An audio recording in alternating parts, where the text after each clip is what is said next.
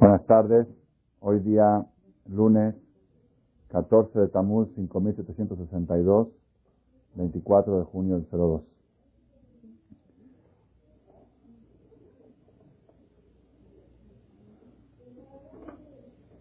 Hoy a mediodía estaba con una persona, una, señora, una señora, me estaba ayudando a arreglar unos asuntos en el municipio y me estaba contando que tiene la presión alta desde el viernes sabía yo que tenía la presión alta, le pregunté cómo está su presión, qué está tomando, qué está haciendo. Entonces ella me dijo que ella cree que tiene mucho Ainara, que le están echando el ojo y por eso tiene la presión alta. ¿Ok? Entonces ya decidí, escogí el tema para hablar, ¿ok? El tema de la conferencia de hoy, ¿ok? el tema que vamos a abordar hoy es, es un tema que me lo preguntan en muchas ocasiones, cuando estoy en los seminarios o en otras partes. Una persona puede ser perjudicado por el Ainara más de lo que merece. Quiere decir, una persona, por ejemplo, en el Shamain tiene destinado a vivir 120 años, puede ser que por Ainara viva 80. Una persona que tiene destinado a tener cuatro Ijires. Puede ser que por ahí nada tengan nada más una. ¿Ok? Una persona así, una persona que tiene destinado a tener una buena salud. Puede ser que por ahí nada. Entonces quiere decir que en Rosh Hashanah y Yom Kippur nosotros le pedimos a Hashem Parnasat por ejemplo, y Hashem nos destinó Parnasat pero después vino una amiga y nos echó el ojo y por eso nos está yendo mal. Entonces, aquí es un tema que genera mucha confusión, el tema este, y vamos a desarrollarlo la tarde de hoy para que tengamos claridad y ustedes, Hashem, después de escuchar esta conferencia, van a ver una claridad tal en este tema que les va a dar lástima de los que no estuvieron en la conferencia.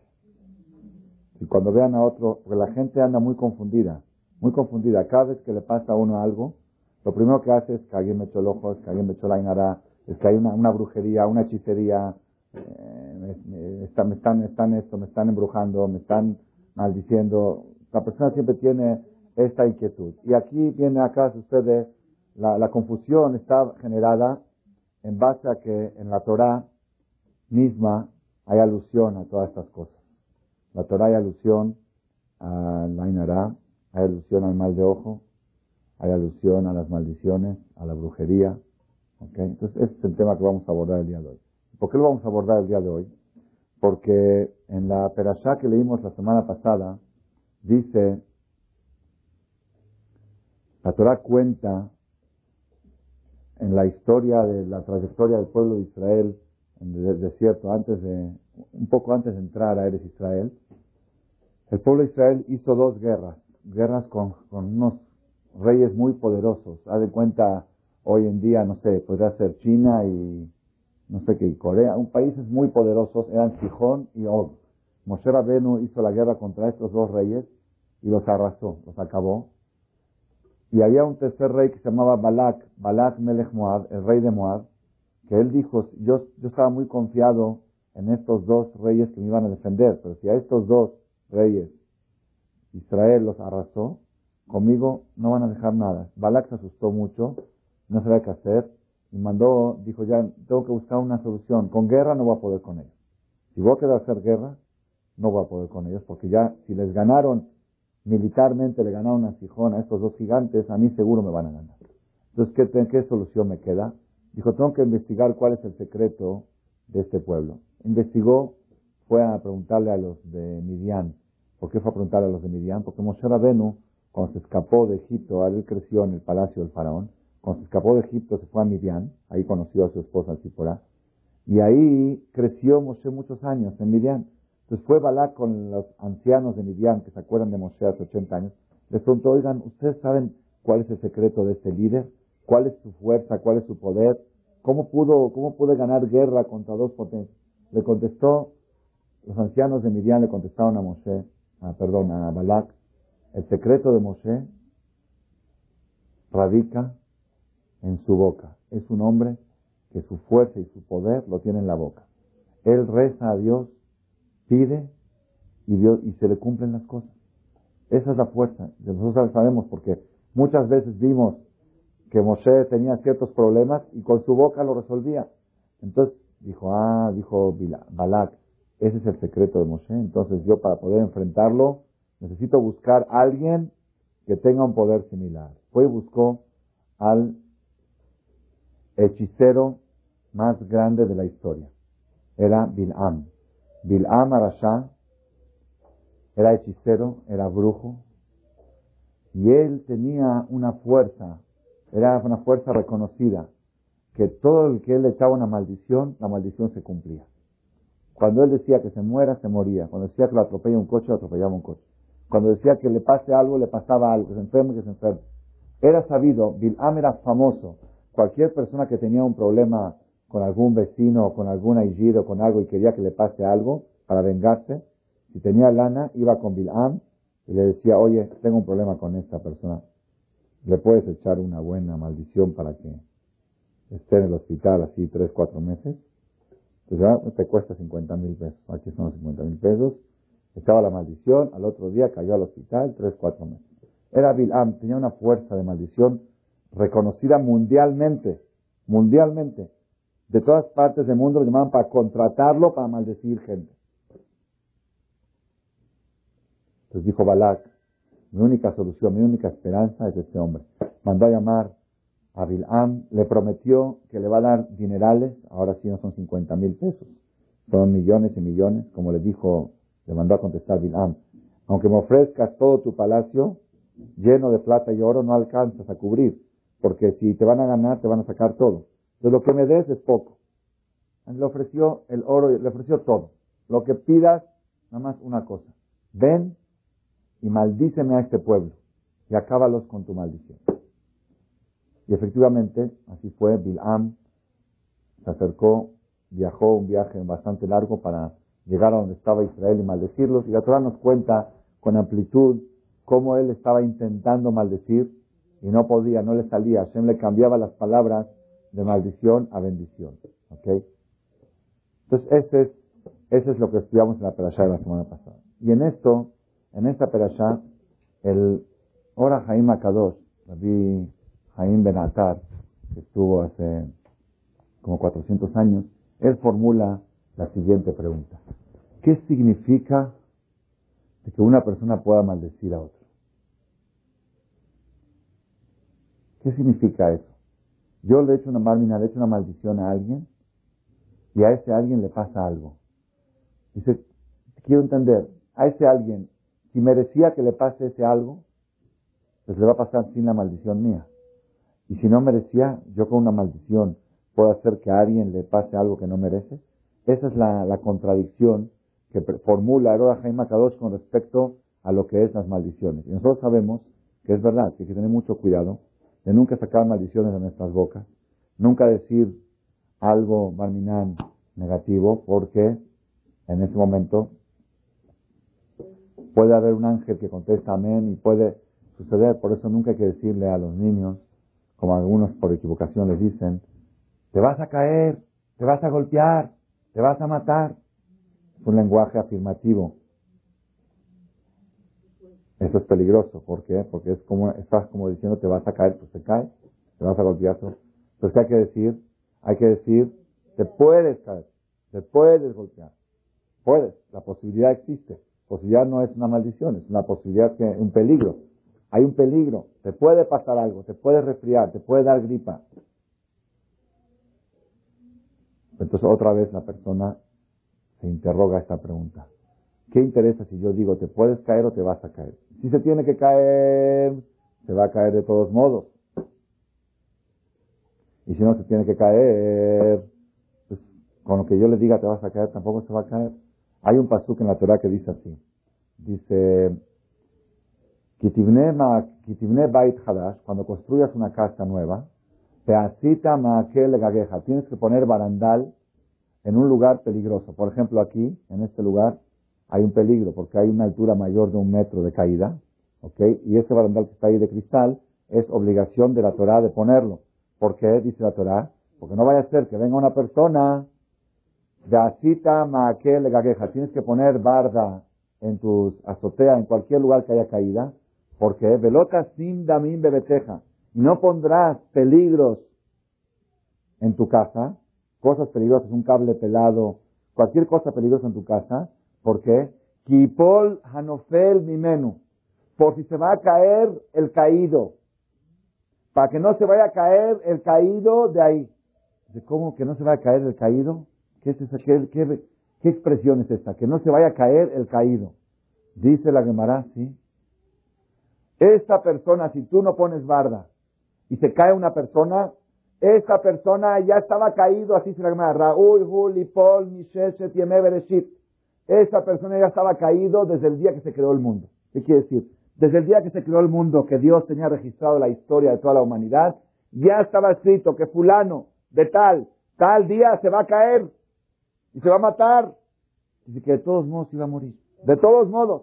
Nada más, dice la nada más, tú no seas responsable de esa muerte. Esa persona de todos modos va a morir. Si no se cae de tu casa, se va a caer de la casa de al lado. Si no se cae de acá, se va a caer de allá. De todos modos, es Nofel. Él ya es Nofel. Él ya está caído. De todos modos, se tiene que caer. Nada más tú no seas responsable de la caída. ¿Ok? Entonces ahora, vamos a volver a la pregunta. Entonces quiere decir que todo lo que le sucede a la persona es lo que le tiene que suceder. Entonces, ¿por qué tanto le tenemos miedo al mal de ojo, a las maldiciones, a las brujerías? Si me tiene que suceder, me va a suceder de todos modos. Y si no me tiene que suceder, ni un mal de ojo, y ninguna brujería, y ninguna hechicería me puede hacer algún daño que no me corresponde. Entonces, ¿por qué la persona dice, no, lo que pasa es que me siento mal porque creo que me echaron el ojo? Porque esto, porque Hasita acaba de estrenar su casa que le metió 200 mil dólares de decoración y Hasida no sabe por qué está echando el ojo. Y se compró el coche del año, del último año, el, más avanzado, con la tecnología más avanzada, y no sabe por qué le están echando el ojo, porque la gente es mala, la gente echa el ojo, es mal. ¿Ok? Lamentablemente la persona sí, es verdad, hay que cuidarse, hay que cuidarse, cuidarse lo más posible de no ostentar, de no llamar la atención, porque si uno llama la atención y le echan el ojo, está escrito en la Gemara, en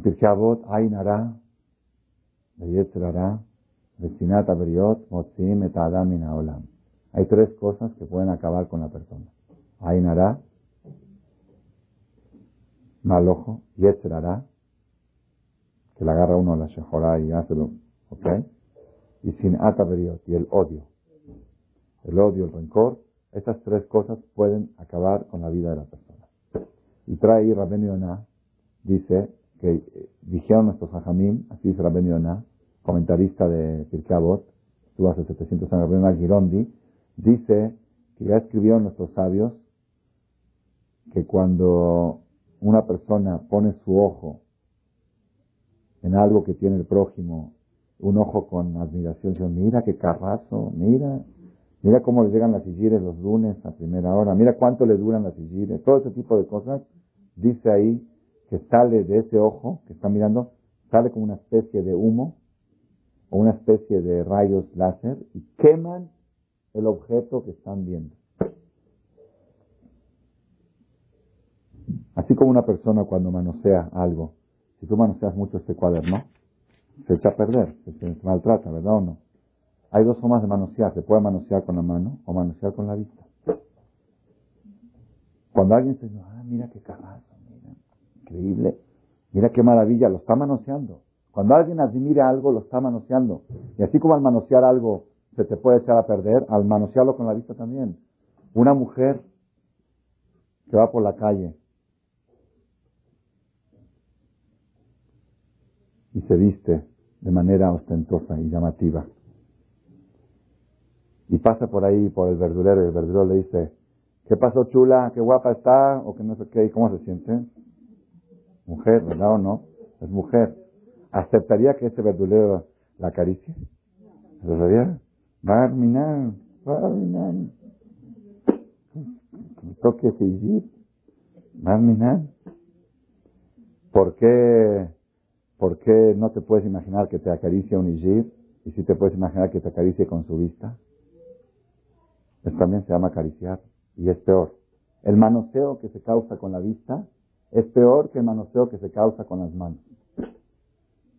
Así que cuidadito, la, preocupación mayor que debe de tener una mujer cuando sale a la calle, que nadie me vaya a manosear. Ni con las manos, ni con la vista. ¿Mm? Igual así como son las mujeres modernas de hoy. Que lo único que quieren es escuchar un piropo de algún hombre barminal. ¿Ok? Y eso, eso es muy grave, eso es delicado, eso hace daño. Te está manoseando, hace daño. Tú no sabes el perjuicio que te causan con el ojo. Maimónides escribe que en el cementerio, dice Maimónides, de cada mil muertos, de cada mil muertos, uno es de muerte natural y 999 es de Ainara. Quiere que según Maimónides, de cada mil personas que se mueren, solo uno muere en su tiempo. Y 999 mueren antes de tiempo a causa de Ainara.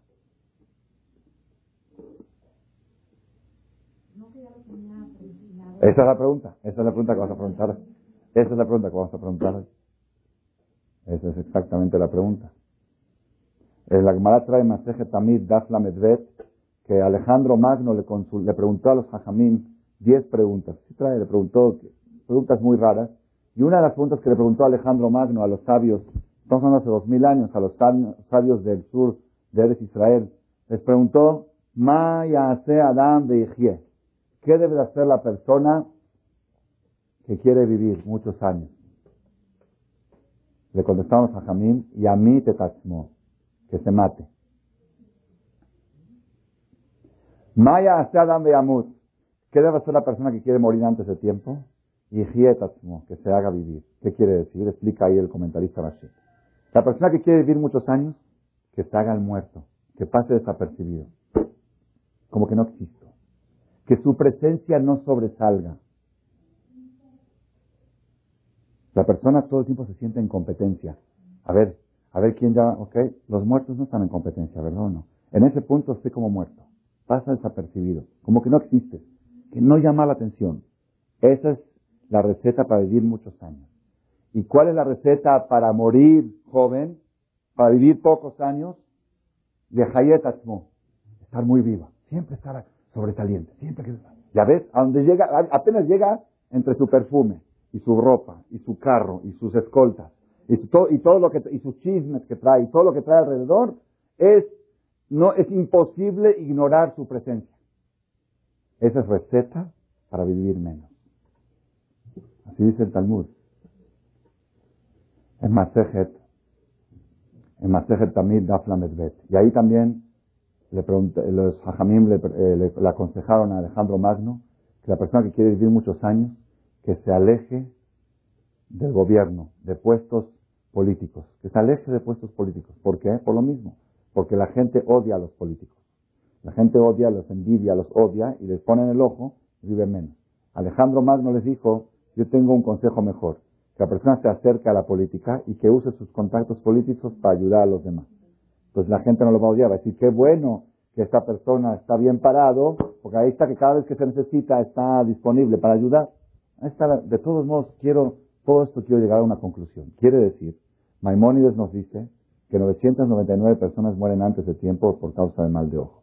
La Gemara en Talmud, eh, eh, Tamid le dijeron a Alejandro Magno que el que quiere vivir, que se mate, el que quiere morir, que se, que se viva. ¿Ok? Quiere decir que el llamar la atención.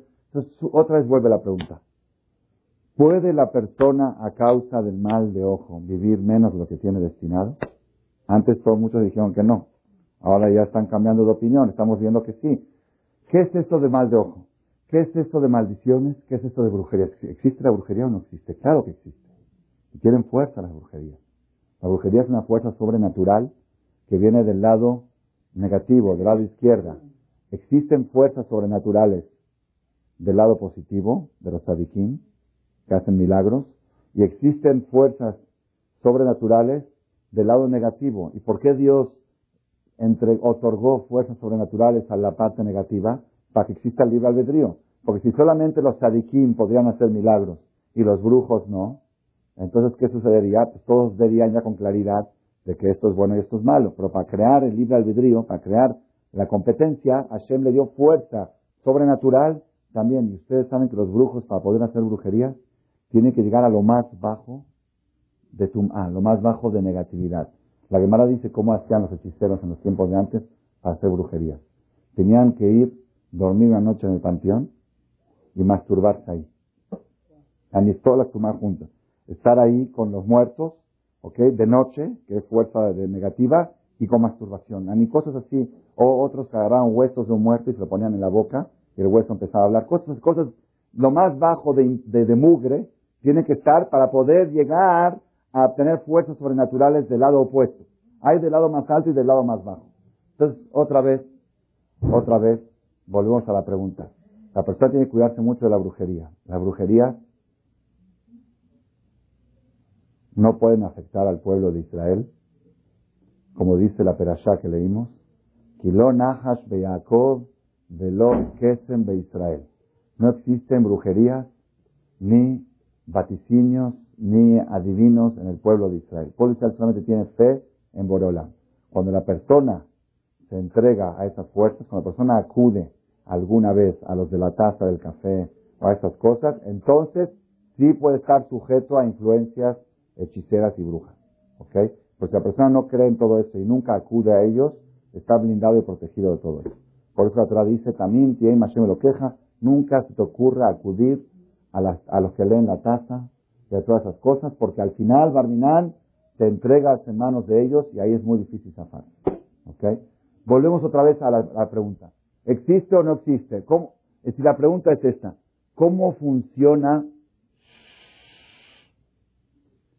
cómo funciona el sistema de la brujería, o el sistema de las maldiciones, o el sistema del mal de ojo? Si me tiene que pasar, me va a pasar. Y si no me tiene que pasar, no me va a pasar.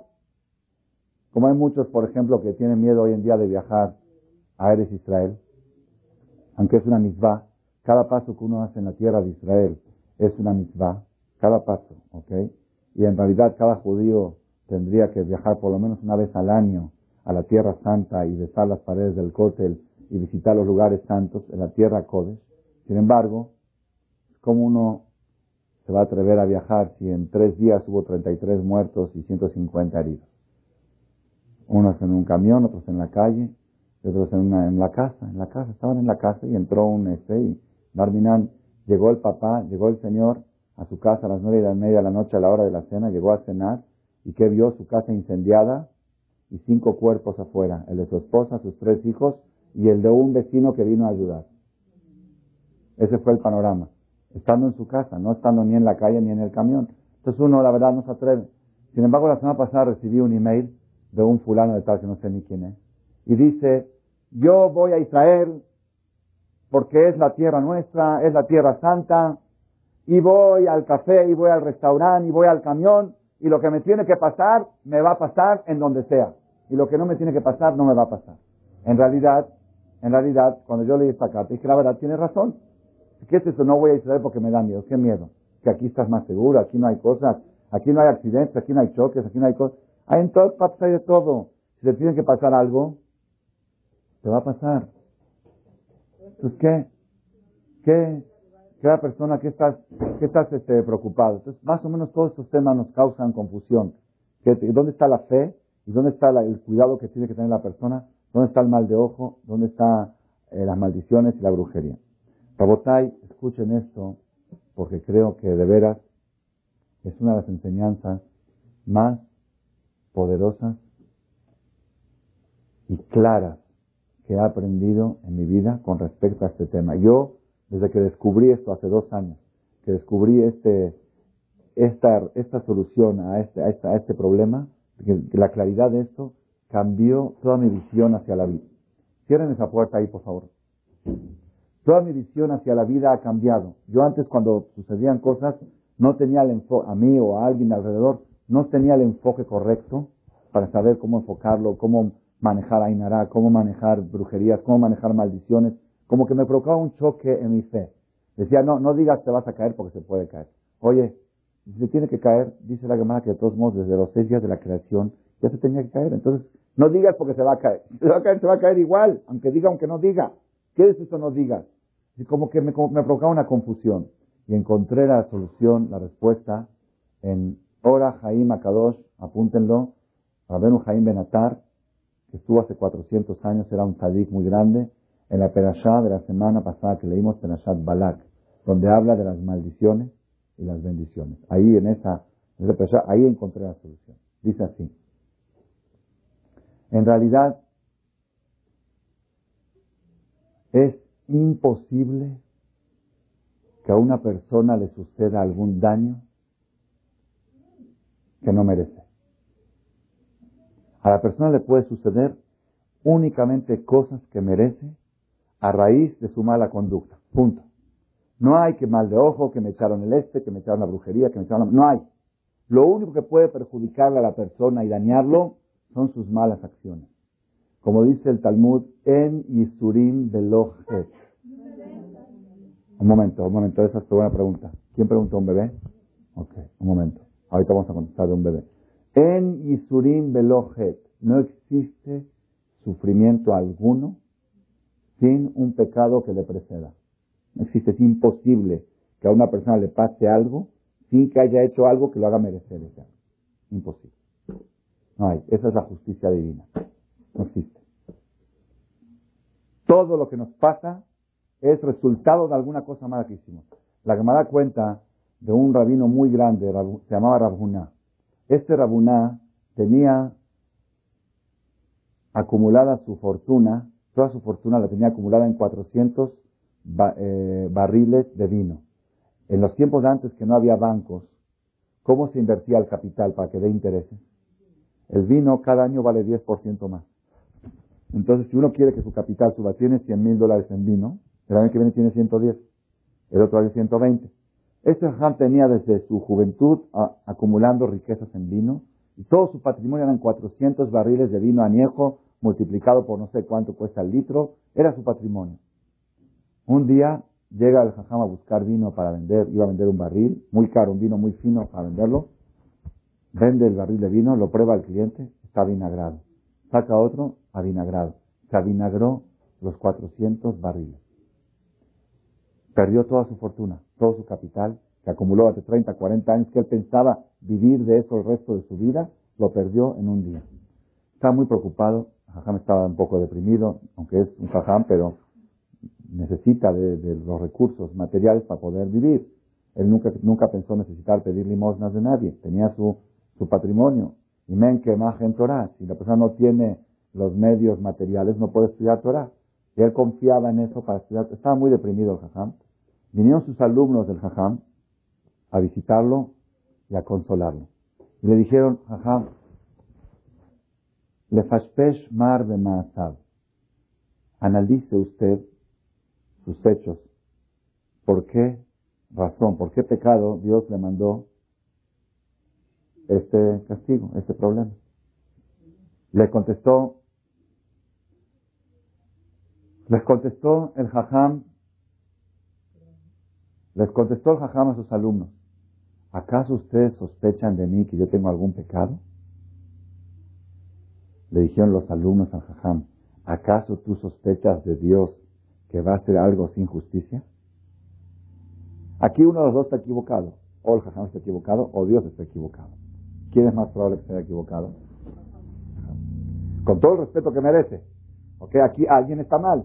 Si nosotros queremos confiar en el jajam que seguro no hizo ninguna falta, entonces ¿quién hizo la falta? Dios. Entonces más mejor pensar que Dios no hizo ninguna falta y la falta la cometió el jajam.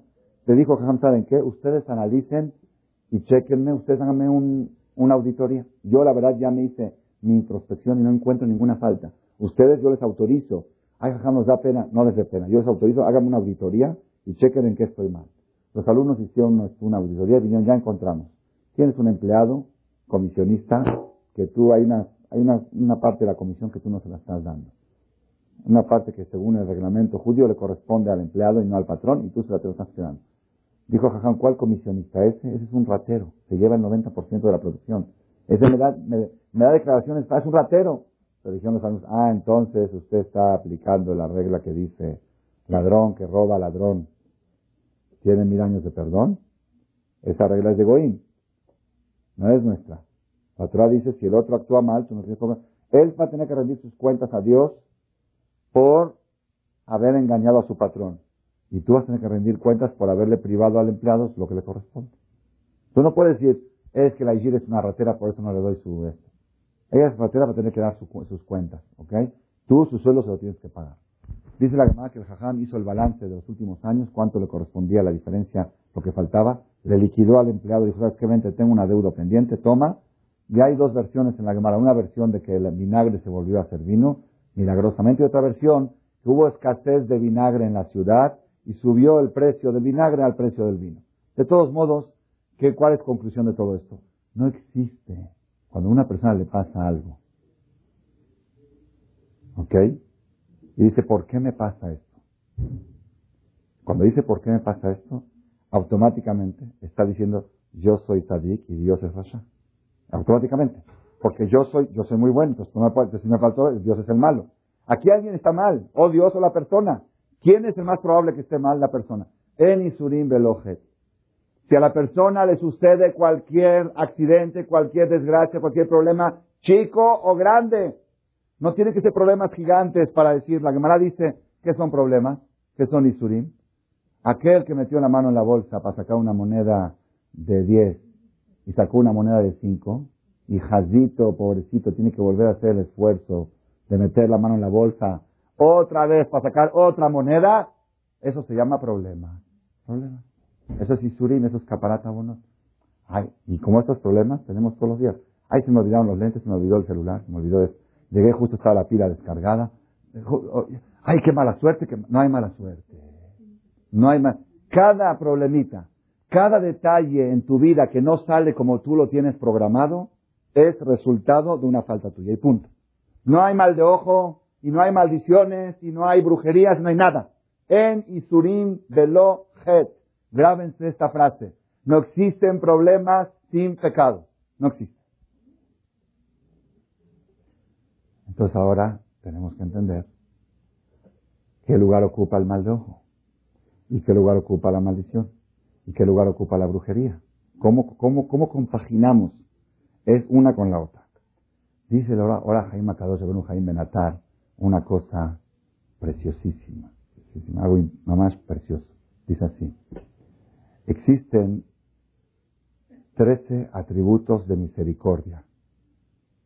Como decimos, el Rahum, Behanun, Ere, Hapaim, Bemet, Dios piadoso, misericordioso, tolerante, eh, hace muchos favores, ¿verdad? No ser fin, tres atributos de misericordia.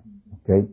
Cuando Hashem creó el mundo, dice la Torah, lo creó con justicia. Elohim, Vayeshit bara Elohim, Vayomer Elohim, y dijo Elohim. Cada vez que dice Elohim, quiere decir justicia. Cuando Hashem creó el mundo, pensó manejar el mundo con rigurosa justicia. Cuando vio a Hashem que el mundo no se puede manejar con justicia, ¿por qué? Porque la justicia le dijo a Adán, el día que comerás del árbol, morirás. Así dice la justicia. Entonces, si Dios tendría que llevar a cabo la justicia, acabaría con el mundo el primer día. No el primer día, las primeras horas. Horas de creación de Adán y Eva, cometieron el primer pecado, que su merecido era pena de muerte. Pena de muerte. Te, dijeron, no comas de esto, si comes de esto vas a morir. Entonces, ¿qué hizo Hashem? forzosamente tuvo que asociar en la conducta del mundo lo que es Rahamim. Rahamim quiere decir misericordia. Cada vez que decimos Elohim, hablamos de la justicia divina. Y cuando decimos Amonai, hablamos de la misericordia divina. Y es el mismo Dios. No son dos dioses como otras religiones Baminan decían, que hay el Dios del bien y el Dios del mal. El Dios que recompensa y el Dios que castiga Barminan. Sino Shema Israel, Hashem Eloquenu, Hashem Echad. Hashem Hua Elohim, Hashem o Elohim es el mismo el que hace el bien y el mismo el que castiga, es el mismo, ¿ok? Entonces, al final, finalmente, el mundo hoy en día está manejado en una composición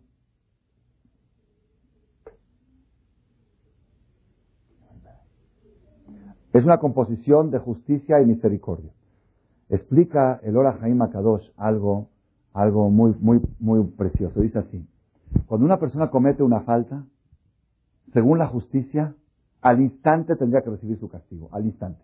Ya sea una enfermedad, ya sea un choque, ya sea que se le rompa una pierna, ya sea que, pierda dinero, al instante cometió una falta, castigo. Así tendría que ser la justicia.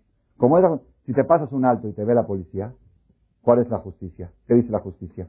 ¿Ah? ¿Qué? No, pero no larga paciencia, téngame tolerancia. No hay, no hay. La justicia dice, probó, paga. Pasó el alto, multa. Cada alto que te pasas de la orden divina es castigo inmediato. Así es la justicia. Sin embargo, ¿qué hace la misericordia? La misericordia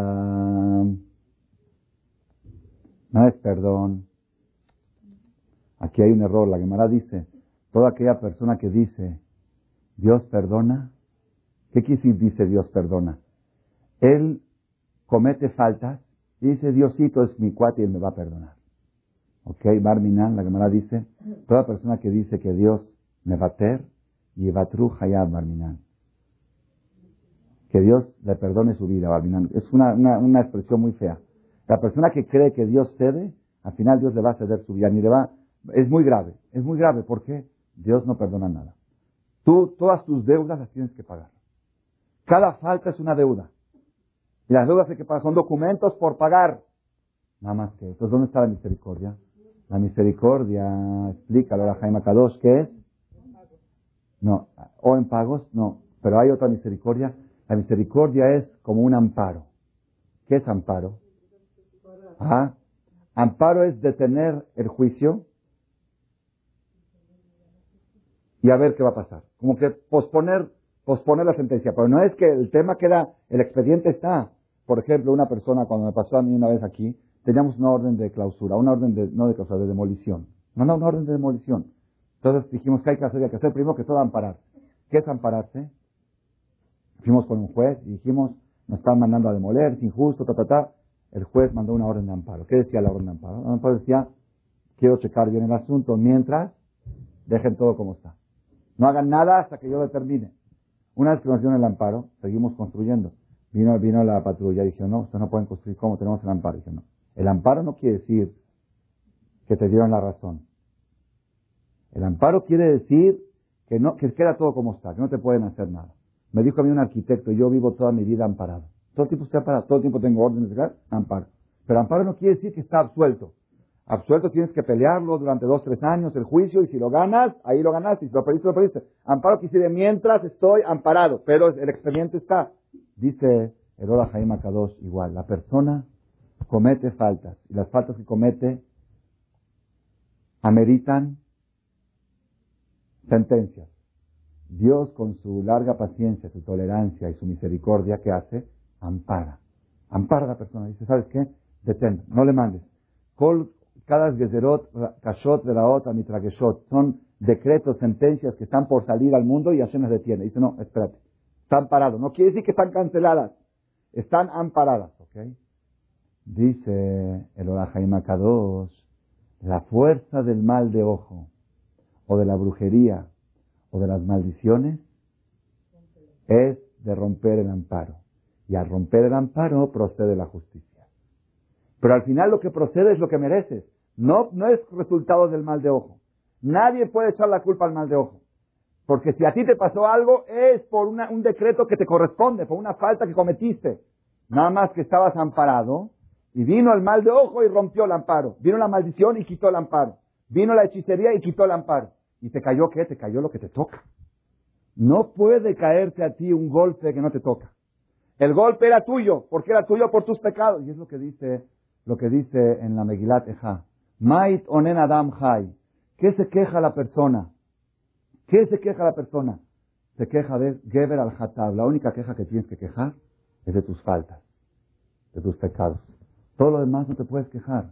La persona tiene que saber, no hay algo que me pase que yo no sea culpable de eso. Es algo muy, una responsabilidad muy fuerte. Todo lo que te pasa, perdón, perdón, todo lo que te pasa, que te pasó y que te puede pasar, es únicamente resultado de tus acciones, únicamente. ¿Ok? Nada que nosotros todo el tiempo nos estamos amparando. Amparando. Hay mitzvot que amparan a la persona. Por ejemplo, la Gemara dice, una de las mitzvot, acá una de las mitzvot que más fuerza tienen de amparo es acá acá ayuda al prójimo económicamente, monetariamente, a un pobre que necesita. Eso puede, puede amparar, puede, no, no puede cancelar. Puede amparar una orden de muerte, una pena de muerte. Así es, acá así dijo el rey Salomón. Hay una historia famosa de Rabbi Akiva. Rabbi Akiva, cuando casó a su hija, le dijeron los astrólogos que el día del casamiento de su hija se iba a morir, la novia se iba a morir el día de su boda, la noche de su boda. Y ahí cuenta que esa noche de su boda llegó una persona pobre al banquete y la novia se levantó y ella misma atendió a ese pobre y dijo, pase, no estaba entre los invitados, dijo, pase, sírvase, coma. La novia atendió al pobre y en la noche cuando fue a la recámara con su novio, con su marido, se quitó la peineta, es una peineta de novia, y la clavó en la pared, eran paredes de piedra como las de Jerusalén, la clavó en la pared, un hoyo de la pared, clavó ahí la peineta para el otro día. Al otro día cuando se va a poner a oscuro, cuando se va a poner su peineta en la mañana, saca la peineta y que ve que estaba clavada en los ojos de una víbora. La peineta perforó los ojos de una víbora y la mató. Una víbora muerta. Sin darse cuenta, ella con su peineta mató a la víbora que venía a matarla a ella. Porque así estaba decretado, los astrólogos le dijeron, y es verdad, así estaba, ok. Sin embargo, ¿qué? Vino la tzedaká y la amparó. Tzedaká mavet. Así es la cámara, ya aprendemos. Y hay otros, hay muchas mitzvot especiales que tienen fuerza. En general, cualquier mitzvah tiene fuerza de amparar. Pero hay mitzvot que tienen fuerza de amparo más poderoso. Amparos de penas más duras, de sentencias más graves, pueden amparar. Entonces, ¿qué, qué aprendemos conclusión de todo esto? Conclusión siguiente. Primero que todo, número uno. Cuando a la persona le suceden cosas, que no le eche la culpa a nadie. A nadie. A sí mismo. Si tú no tuvieras, si tú no tuvieras faltas, era imposible que te pase algo. Entonces, cada vez que te pasa algo, lo primero que tienes que hacer, hatati, aviti, Y así lo decimos en el rezo de lunes y jueves. Lo abonotenu asalano. Akadosh Barujú no nos hizo a nosotros conforme a nuestros pecados. Si Él se hubiera conducido conforme a lo que merecemos, ya estaríamos borrados. Ya no existiríamos. Entonces, cada vez que le pasa a uno algo, decir, hatati, aviti, esto me toca. Ah, entonces, ¿dónde, ¿dónde entra el mal de ojo? Entonces ¿para, qué, entonces, ¿para qué me cuido del mal de ojo? ¿Para qué me cuido de las maldiciones? ¿Para qué me cuido de la brujería si de todos modos me toca? Respuesta. Porque a pesar de que tú tienes muchas faltas, pero también tienes amparo. ¿Cuál es tu amparo? Tu amparo es la misericordia divina. Otro amparo es la tzedaká que hace tu marido, la tzedaká que tú haces, o las mitzvot. Hoy le ayudaste a alguien, eso te amparó. El mal de ojo puede romperte el amparo. Entonces cuídate del mal de ojo, cuídate de las maldiciones y cuídate de las brujerías, porque ellas te pueden romper el amparo y al romperte el amparo va a proceder la justicia. Pero al final lo que te sucede es por tú, por tus acciones, no por el mal de ojo. Entonces, conclusión final que tenemos que hacer. Yo creo que saco de aquí tres puntos. Primero que todo, la persona que quiere tener una vida tranquila, feliz, alegre, lo primero que tiene que hacer es reducir las faltas. Menos la sonará, menos pleitos, menos coraje, menos Hiru Shabbat, menos Taref. Reducir las faltas.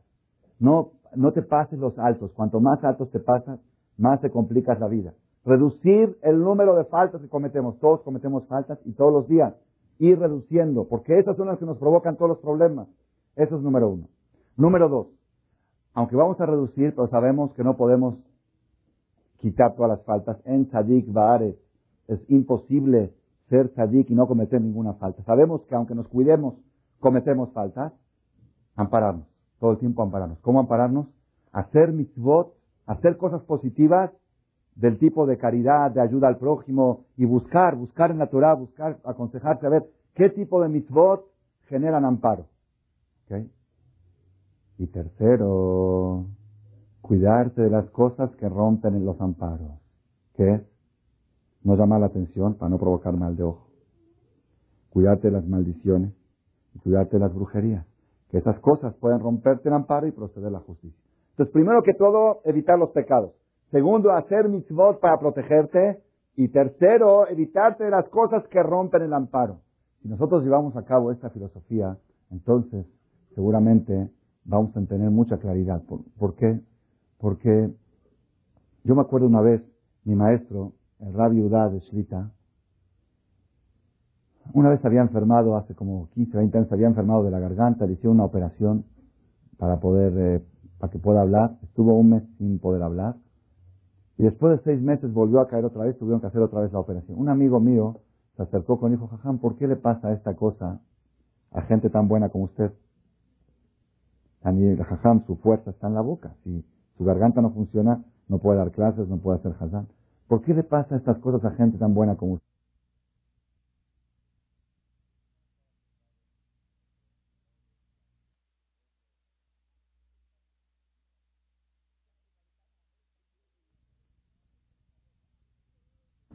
Yo tengo una lista de pecados que cometí en mi vida antes de la Ainara.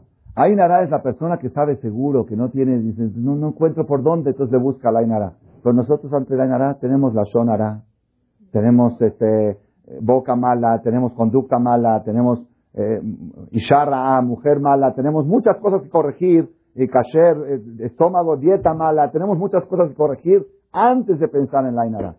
Cada vez que nos pasa algo, lo primero que tenemos que pensar, Hatati Agiti Pashati. ¿Qué falta habré cometido? Porque me pasó esto. Una persona esta semana me escribió un email desde en Texas, que desde hace un año y medio se mudaron a un edificio, un hombre que tiene fábrica de diamantes, tiene 1.500 empleados, Belén este, y dice que hace un año y medio se cambiaron a un edificio nuevo, lo remodelaron a un edificio nuevo, y desde que se cambiaron ahí, las cosas le están yendo mal, mal y mal y mal y mal. Y que, no, que si puede ser, si le puedo dar una explicación, si puede tener alguna relación el hecho que se cambiaron a este edificio, si puede tener una relación. Entonces, este, yo le contesté por email, le dije, lo primero que hay que buscar cuando la persona le van mal las cosas es checar en qué uno puede estar mal, en qué acción uno puede estar mal.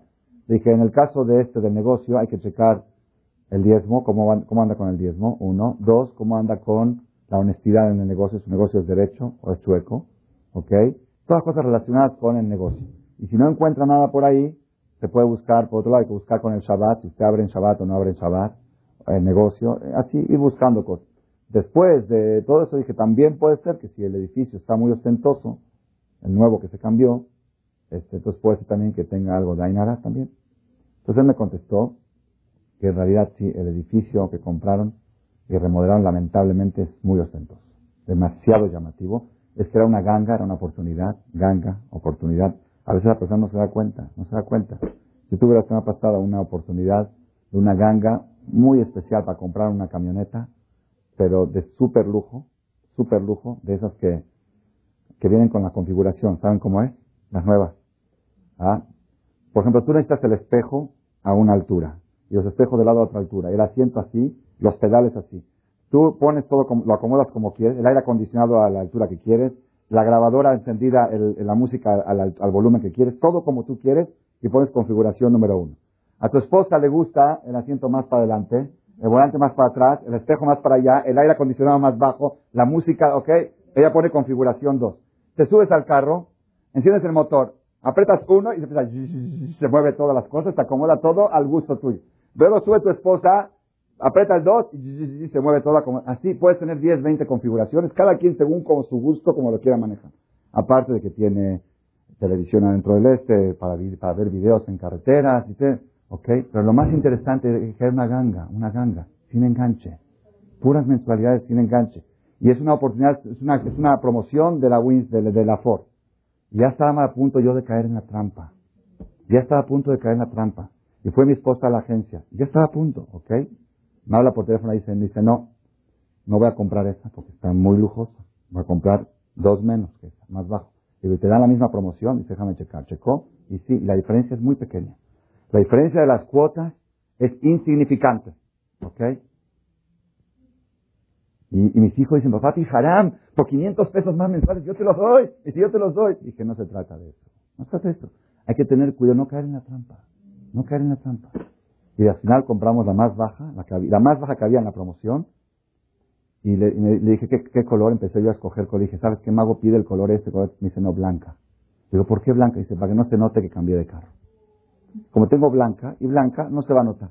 Digo, ay, mago, no seas exagerado. Dice, sí, no quiero llamar la atención, no quiero que digan, ah, ya, ya cambió de carro. El que ve blanco, blanco, no se da cuenta tanto, un poquito más grande, más chica. El rayón, no, el rayón piensa que la pintó, ¿ok?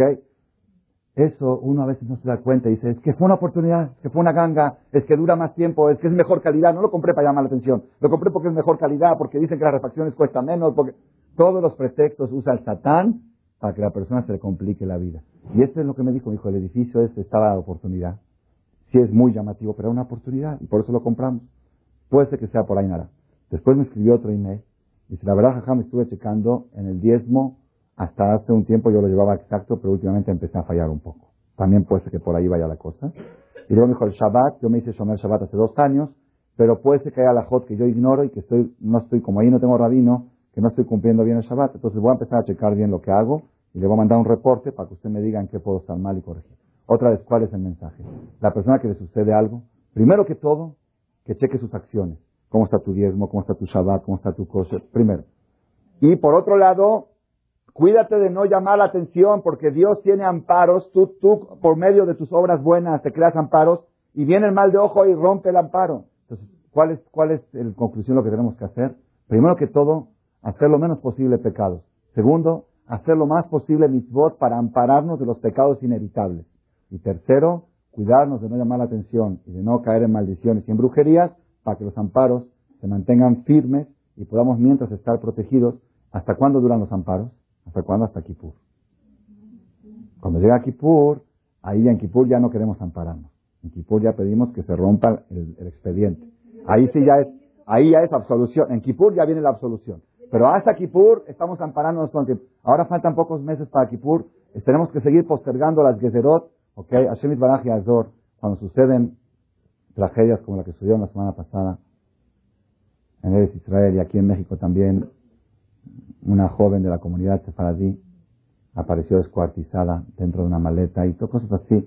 La, la forma correcta de dirigirse a las cosas es, ¿qué tenemos que hacer?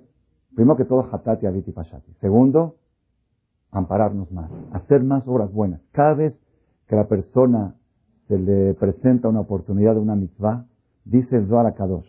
Zohar Kadosh dice, cuando la persona, Barminan,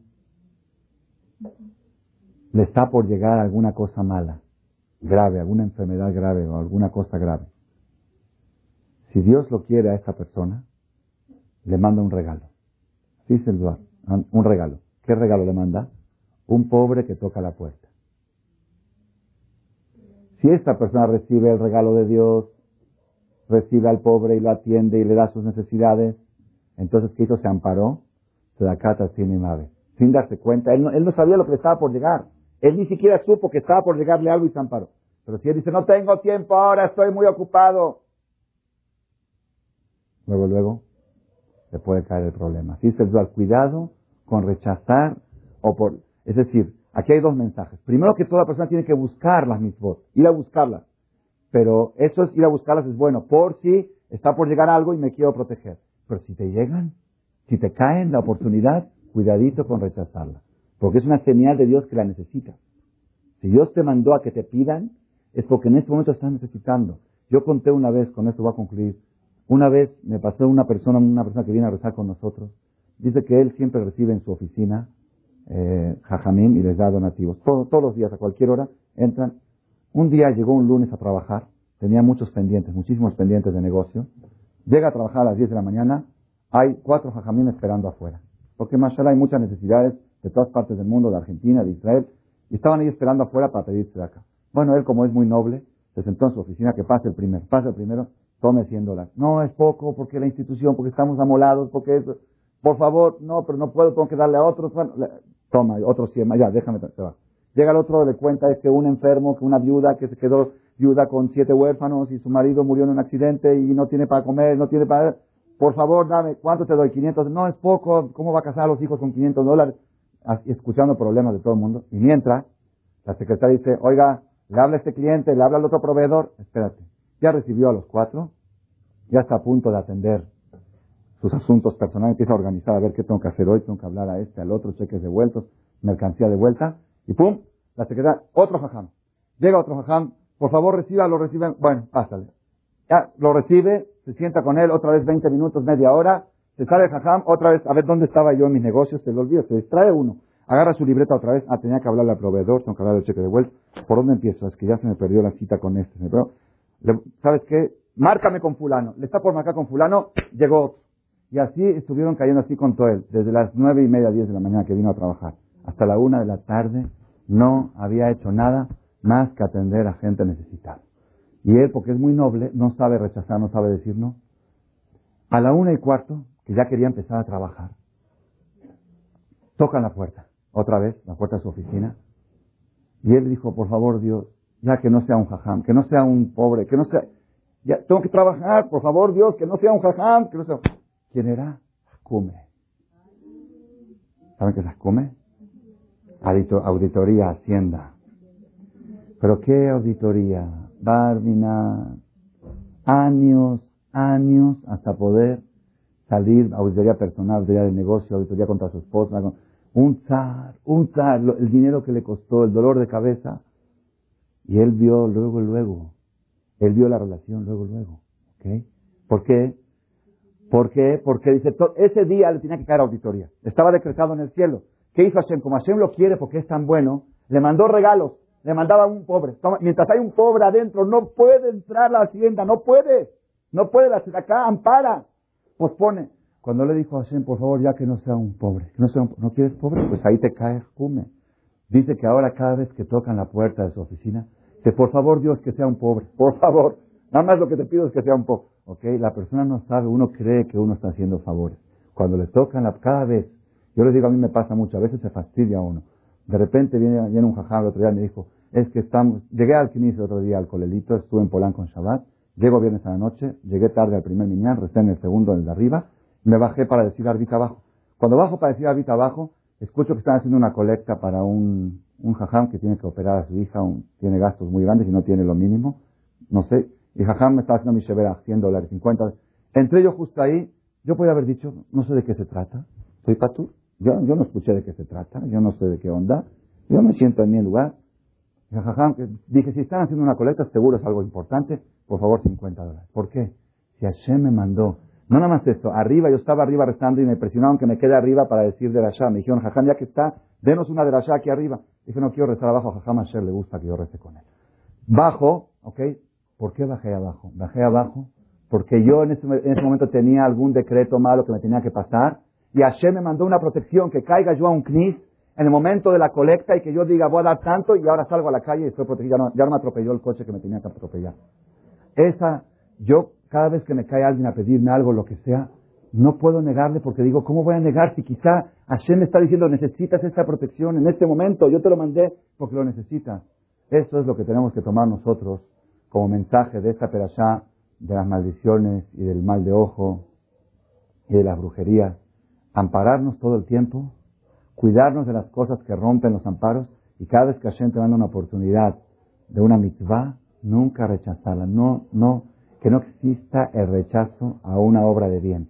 Que diga, voy a ver, a ver cómo lo hago, déjame pensar, algo voy a hacer, algo voy a, un esfuerzo, o, dar algo, decir algo, no, no decir, no, no puedo, ya estoy cansado, ya di mucho, ya estoy muy saturado. Es decir, déjame pensar, voy a buscar la manera, de alguna manera voy a ayudar. Si nosotros hacemos así, que Hashem nos ayuda, que siempre podamos estar bien amparados y, y que aún, si en algún caso se nos quitan los amparos, que tengamos pocas sentencias negativas y que nunca nos pueda caer nada malo, sino solamente cosas buenas. Amén. ¿Qué quería preguntar? La pregunta del bebé. La pregunta del bebé es una pregunta un poco complicada. Le voy a decir la respuesta breve para no dejarla en pregunta. Maimónides escribe que los hijos de la persona hasta bar mitzvah o bat mitzvah son como un brazo de los padres. Por ejemplo, si te pasa algo aquí, ¿quién tiene la culpa? ¿Aquí o aquí? Es el mismo cuerpo, ¿verdad o no? La culpa la tiene el cuerpo, la persona, ¿ok? No la mano, ¿ok? Dice, los hijos hasta bar mitzvah no se consideran una, una, jurídicamente no se consideran autosuficientes, se consideran una extensión de los padres y todo lo que le sucede a los hijos, así como lo que le sucede a tu brazo es resultado de tu persona, lo que le sucede a tus hijos es resultado de tu persona, hasta el bar mitzvah. El día del bar mitzvah el papá pone la mano encima del hijo y dice, Baruch Shepetarani es de bendito Dios que me quitó de esta responsabilidad y de ese remordimiento de conciencia que cada cosita que le pasaba a mi hijo era por mis acciones. Ahora, a partir de ahora, lo que le pasa a él es por lo que él hace, no por lo que yo hago. Entonces, esa es la respuesta para el tema de los bebés y, por supuesto, lo que implica esto es que cuanto más hijos tiene uno, más responsable y más cuidado debe de tener del mal de ojo, de pecados y de hacer más amparos, porque si tienes 10 hijos, Tienes que ampararte diez veces todos los días, amparar a todos ellos, ¿ok? Entonces la persona tiene que tiene más responsabilidad cuando tiene más gente que depende de uno. ¿Ok? ¿Alguna pregunta más? ¿Dónde viene lo del arrepentimiento si hace una, alguna cosa mala, ya, el arrepentimiento de corazón? El arrepentimiento de corazón puede servir junto con, los, con la sedacá que uno hace o las mitzvot para el amparo, pero no para romper totalmente el decreto hasta Kippur. En Kippur es cuando se rompen los decretos. Antes de Kippur, si la persona tiene que ampararse hasta Kippur, y en Kippur ahí sí luchar para que se rompan todos los decretos malos y empezar una cuenta nueva, que se borren los expedientes. Y no todos los expedientes se borran en Kippur, ¿eh? La mayoría. Hay algunos tipos de pecados que Kippur todavía queda pendiente. Y cuando llegue cerca de Kippur vamos a explicar qué tipo de faltas Kippur elimina totalmente y cuáles quedan todavía pendientes y que dependen de otro tipo, otro tipo de cosas. Los, pecados que cometimos para lo que estamos pagando de la destrucción de la amistad y todo eso lo estamos pagando en abono. ¿No está arrepentido de la amistad? No, todavía no. No, porque volvemos a cometer las mismas faltas. Faltas parecidas a las que cometieron nuestros padres. Rabotai, eh, ya que estamos hablando de amparos y de acá y de esto, nada más quiero notificar, ¿ok? Que uno de los amparos más poderosos que existen es cuando hay Talmideh Jamín que estudian Torah en la ciudad. Como dice en, la, en Sodom y Gomorra, le dijo a Shema Abraham Avinu, si encuentro diez tzadikim Sadikim en la ciudad, aunque eran corruptos y todo, se va a salvar toda la ciudad por rejud de ellos. Primero digan 50, 40, hasta 10, Dios aceptó salvar a toda la ciudad. ahí se aprende que cuando hay sadikim, gente, ¿qué son sadikim? Gente que está dedicada únicamente a lo espiritual, que no tiene ninguna cosa material en su vida más que lo espiritual, esa gente puede salvar a la ciudad, pero con una condición. ¿Cuál es la condición? Dice el forno, Betoham. Si esos sadikim están dentro de la ciudad, pero si ellos están aislados, están fuera y nadie los ve y nadie los pela y nadie los apoya y o hasta la gente, hay gente que los desprecia, que están calentando la silla, que están perdiendo el tiempo ahí, Barminan en ese caso, los tzadikim no pueden proteger a la ciudad aunque existan. ¿Ok? Entonces, uno de los amparos más grandes es cuando hay más Torah en la ciudad. Baruch Hashem aquí en México, hay yeshivot, hay kolelim, aquí en Tecamachalco, aquí en esta calle de Fuente de Marcela, hemos fundado una yeshiva nueva hace ocho meses que hay 17 bajurim que están jóvenes, traídos de Israel la mayoría, que están estudiando Torah las 24 horas del día. Digo las 24 horas del día porque son jóvenes que fuera de Torah y Tefilá no tienen nada. No tienen nada, no tienen fútbol, no tienen juegos, no tienen, no tienen sexo, no tienen televisión, nada. Su único placer que tienen es salir a fumar un cigarro al patio cada media hora, cada una hora, que es así su, Así, o de repente les gusta cotorrear un poquito, así. Es su único materialismo que tienen. Todo lo demás es dedicado a lo espiritual. Estamos seguros que esto será una protección muy grande para toda la ciudad. Me contó un jaján, yo estuve en Shabbat en Polanco, me contó un jaján que estuvo de visita aquí, que a las 3 de la mañana él entró al salón del Beta Midrash y había ocho jóvenes estudiando Torah. 3 de la mañana de viernes en la noche. A ver, díganme en qué, en qué rincón del mundo 3 de la mañana hay gente estudiando Torah. Baruch Hashem, esto es un zehud muy grande. Yo ayer entré a la una de la mañana y vi muchachos estudiando Torah. Es un zehud muy grande. De esto, ellos están aquí, como son extranjeros, están aquí con internado. El internado es parte, no solamente por ser extranjeros, aún los nacionales, tenemos algunos nacionales, les exigimos que estén en el internado. El internado es parte de la educación de una yeshiva. Porque uno que va a su casa y vuelve, se distrae. La yeshiva es, es como una, ¿cómo se dice? Un, eh, un invernadero que está todo el tiempo, está calentándose la persona y se va superando las 24 horas del día.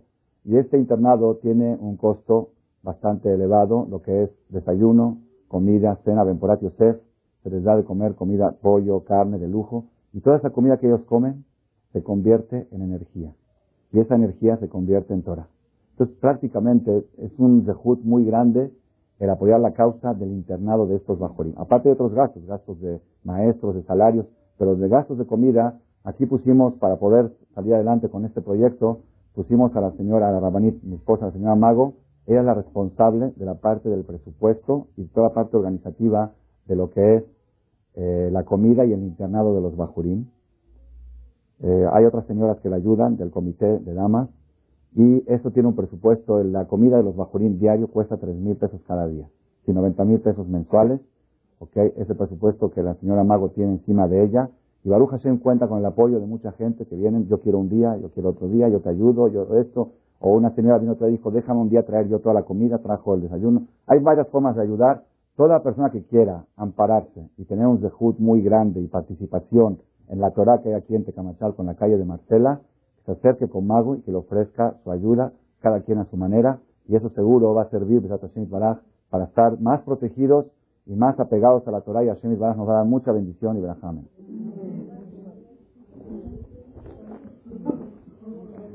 Queremos informar también que la novedad de la tecnología, este, ya sacamos compact disc de las conferencias y ahora con la ayuda de Shimon, que es un nuevo alumno de la Yeshiva, ya tenemos también CDs en video de las conferencias.